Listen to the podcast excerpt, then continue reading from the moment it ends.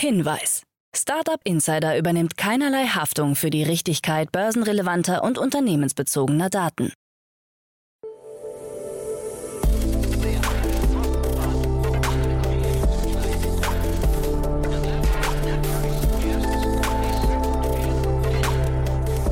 Startup Insider Daily. Morgen Update. Guten Morgen und willkommen zu Startup Insider Daily am Morgen. Am Mikrofon ist Levent Kellele. Wir haben Donnerstag, den 8. September 2022 und jetzt kommen erst einmal die Tagesthemen im Überblick. Unternehmen vertrauen KI nicht. Deutsche Startups sehen NFTs als Hype. Truth Social Börsengang droht zu scheitern. GitLab mit starkem Wachstum und eBay bietet Händlern Kredite an. Tagesprogramm. Bei Investments und Exits haben wir heute Jenny Dreier, Investmentmanagerin bei EQT Ventures, eingeladen. Jenny hat drei Themen mitgebracht. Einmal die Finanzierungsrunde von Localize und die damit einhergehende Übernahme von TruePlan. Dann redet sie noch über das Münchner Startup To Zero und dessen Pre-Seed Round. Und zu guter Letzt geht es nach Finnland. 40 Millionen Euro gab es dort für das VR-Startup Vario. Am Mittag begrüßen wir Lennart Prange, Co-Founder von Value Case, anlässlich einer Pre-Seed-Runde in Höhe von 3,5 Millionen Euro. Am Nachmittag haben wir dann Dr. Veronika von Heise Rotenburg, CFO und Geschäftsführerin von Everphone, anlässlich einer erweiterten Series C Finanzierungsrunde in Höhe von 32 Millionen Euro zu Gast. So viel zum Tagesprogramm. Jetzt geht es weiter mit Frank Philipp und den Nachrichten. Insider Daily. Nachrichten. Unternehmen vertrauen KI nicht. Der Studie AI Ambitions 2022 zufolge ist das Vertrauen von Unternehmen in künstliche Intelligenz kaum vorhanden, wenn es um Entscheidungsprozesse geht.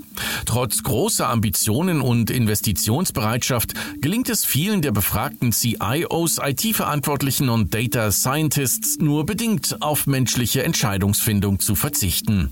90 Prozent der Unternehmen setzen weiterhin auf manuelle Datenprozesse statt auf Machine Learning, ML und KI. In Deutschland fließen lediglich bei rund einem Fünftel der Unternehmen alle operativen Daten in KI und ML-Projekte. Deutschland liegt damit deutlich hinter den USA, Großbritannien und Irland.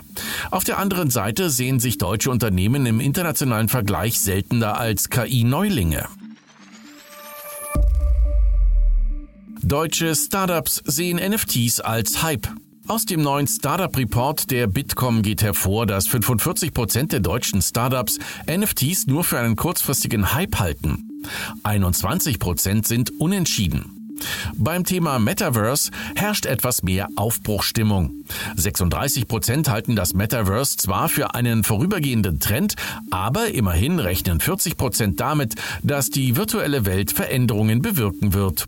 57 Prozent der befragten Unternehmen gehen davon aus, dass das Web3 insgesamt langfristige Auswirkungen haben wird. Rund 150 deutsche Tech-Startups haben an der Umfrage teilgenommen. Flixbus als Teil des 9-Euro-Tickets? Geht es nach Verkehrsminister Wissing, soll Anfang 2023 ein Nachfolger für das 9-Euro-Ticket kommen. In die laufende Debatte hat sich nun auch der Flixbus-Chef André Schwemmlein eingeschaltet und vorgeschlagen, dass der mögliche Nachfolger für das 9-Euro-Ticket auch das nationale Fernbusangebot integrieren solle. Im ländlichen Raum sind die Menschen auf den Fernbus angewiesen, wenn sie den Pkw stehen lassen wollen. Wenn ein künftiges Klimaticket vollständig und für alle verfügbar sein soll, gilt, ohne Fernbus geht es nicht.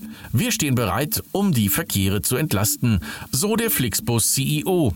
Gespräche mit der Politik in Bund und Ländern liefen gerade, so das Unternehmen.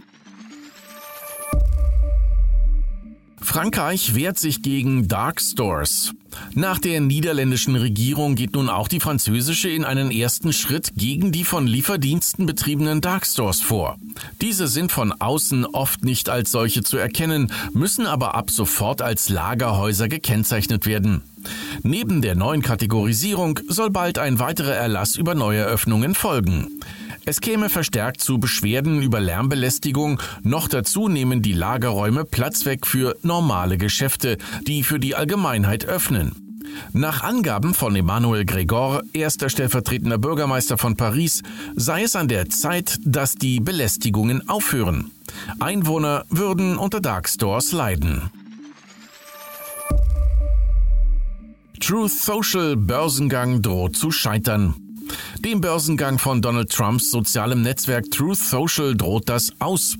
Das Übernahmevehikel Digital World Acquisition bangt um die Zustimmung der Aktionäre, wenn es um die erforderliche Verlängerung der Übernahmefrist um zwölf Monate geht. Die Trump Media and Technology Group TMTG wollte durch den Börsengang 1,3 Milliarden Dollar einnehmen. Laut Digital World seien die meisten Privatanleger nur schwer erreichbar gewesen, weshalb die erforderliche Zustimmungsquote von 65 Prozent noch nicht erreicht sei. Digital World-Chef Patrick Orlando hat daher die Abstimmungsfrist am Dienstag um zwei Tage verlängert. Ohne den Börsengang ist die weitere Finanzierung von TMTG offen. GitLab mit starkem Wachstum. Die GitHub-Konkurrenz GitLab hat ihre Ergebnisse für das zweite Quartal vorgelegt, wo ein enormes Wachstum vermeldet werden konnte. Demnach ist der Umsatz um 74 Prozent auf 101 Millionen Dollar gewachsen. Das operative Ergebnis der Softwareentwicklungsplattform verschlechterte sich hingegen auf minus 65,3 Millionen Dollar.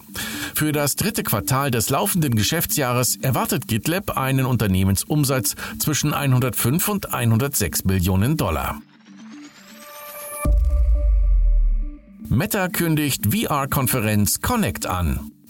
Die Facebook-Mutter Meta hat für den 11. Oktober zur jährlichen Virtual Reality Konferenz namen Connect eingeladen, wie CEO Mark Zuckerberg erläutert. Es ist davon auszugehen, dass Meta an diesem Tag ein Mixed Reality Headset vorstellt, das bisher als Projekt Cambria bekannt ist. Wie die neue Brille von der Öffentlichkeit aufgenommen wird, wird ein wichtiger Test für Zuckerbergs Bemühungen sein, die Facebook-Muttergesellschaft auf die Entwicklung von Virtual Reality und Augmented Reality Hardware auszurichten. In der Ankündigung ist ein Foto Zuckerbergs zu sehen, auf dem er ein neues Headset trägt. Konkurrent Apple soll erst 2023 mit einer VR-Brille angreifen. TikTok-Mutter entlässt Mitarbeiter. Insider berichten, dass der chinesische TikTok-Betreiber ByteDance seine Videospielabteilung aggressiv verkleinert und hunderte Stellen gekürzt hat. Vor allem das Wushuang Studio in Shanghai soll von den Entlassungen betroffen sein. Hier sollen die meisten Mitarbeiter entlassen oder intern versetzt worden sein. Allerdings werden noch einige wenige Mitarbeiter in Shanghai bleiben, die sich um die Spiele kümmern, die das Studio bereits veröffentlicht hat. Auch bei einem weiteren Entwicklerstudio in Hangzhou wurden allem Anschein nach Kündigungen ausgesprochen bzw. Mitarbeiter intern versetzt. Die Entlassungen werden mit stärkeren Eingriffen und Zensuren der chinesischen Regierung in Verbindung gebracht. Google weitet umweltfreundliche Navigation aus. Nach dem Start in Deutschland ist die Google Maps Funktion der umweltfreundlichen Navigation jetzt auch in 40 weiteren Ländern verfügbar. Welche das genau sind, hat Google allerdings nicht verraten. In der Navigation wird optional nicht die schnellste, sondern die kraftstoffeffizienteste Route vorgeschlagen. Die Funktion bezieht neben der Streckenlänge auch weitere Faktoren wie die Straßenneigung und Verkehrsstaus in die Berechnung ein. Nutzer sollen bald auch selbst angeben können, ob sie elektrisch oder mit einem Fahrzeug mit Verbrennungsmotor unterwegs sind, um noch bessere Vorschläge zu erhalten. eBay bietet Händlern Kredite an. Gemeinsam mit dem Online-Kreditanbieter Evoca bietet eBay eine neue Finanzierungslösung für Händler an. Der mögliche Kreditrahmen durch das eBay Flexi-Kapital liegt im Bereich zwischen 2500 und einer Million Euro. Händler sollen die Gelder in der Regel innerhalb von 24 Stunden nach Anfrage über einen automatisierten Prozess zur Verfügung stehen. Statt Zinsen gibt es eine einmalige Festgebühr. Die Rückzahlung ist an den eBay-Umsatz des Händlers gekoppelt und damit flexibel gestaltet. Amazon und PayPal bieten bereits ähnliche Kreditangebote an. David Bowie-Fans wollen kein NFT-Projekt. Fans des verstorbenen Musikers David Bowie wehren sich gegen ein angekündigtes Projekt der NFT-Plattform OpenSea. Auch Bowies eigener Sohn, der Filmemacher Duncan Jones, hält nichts von der Kollektion Bowie on the Blockchain. In einer Erklärung erklärt Ryan Fouty, Vizepräsident bei OpenSea, dass die NFTs eine neue Generation von Fans im Web 3 zusammenbringen würde. Viele Fans sehen das in den sozialen Medien anders und wettern gegen das Projekt. NFTs gelten in der Medienbranche weiterhin als umstritten.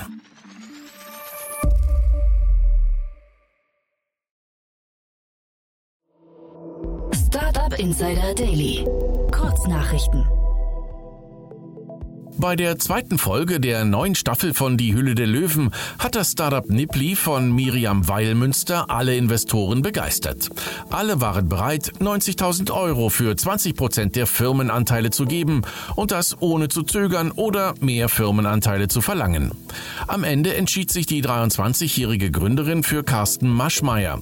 Das Produkt Nippelcover soll keine Abdrücke durch Kleidung zulassen und bis zu 30 Mal genutzt werden können.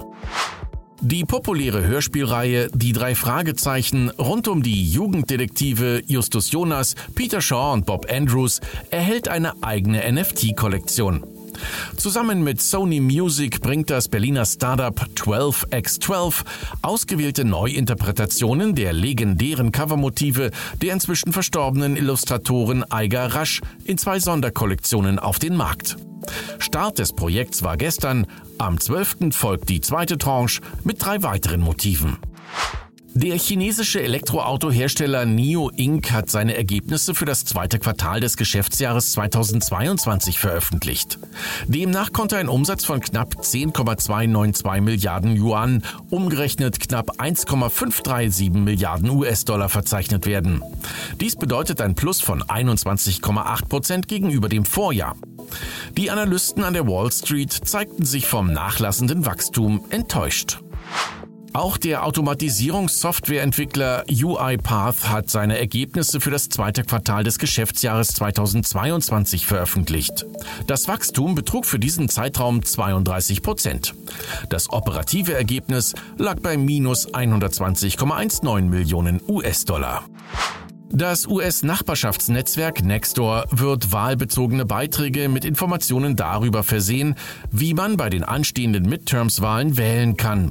In-App-Warnungen sollen die Nutzer daran erinnern, politische Unterhaltungen nicht zu hitzig werden zu lassen. Das Unternehmen arbeitet auch mit Vote.org und anderen Organisationen zusammen, um In-App-Erinnerungen zu versenden, die den Menschen helfen, sich für die Wahl zu registrieren. Und das waren die Startup Insider Daily Nachrichten für Donnerstag, den 8. September 2022. Startup Insider Daily Nachrichten. Die tägliche Auswahl an Neuigkeiten aus der Technologie- und Startup-Szene.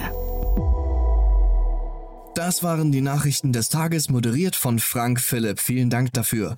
Jetzt enden wir erstmal für den Moment. Schaut sonst gerne bei Investments und Exits vorbei. Dort begrüßen wir heute Jenny Dreier, Investment Managerin bei EQT Ventures. Am Mikrofon war Levent Kellele. Ich hoffe, wir hören uns später wieder. Habt einen guten Morgen und bis dahin.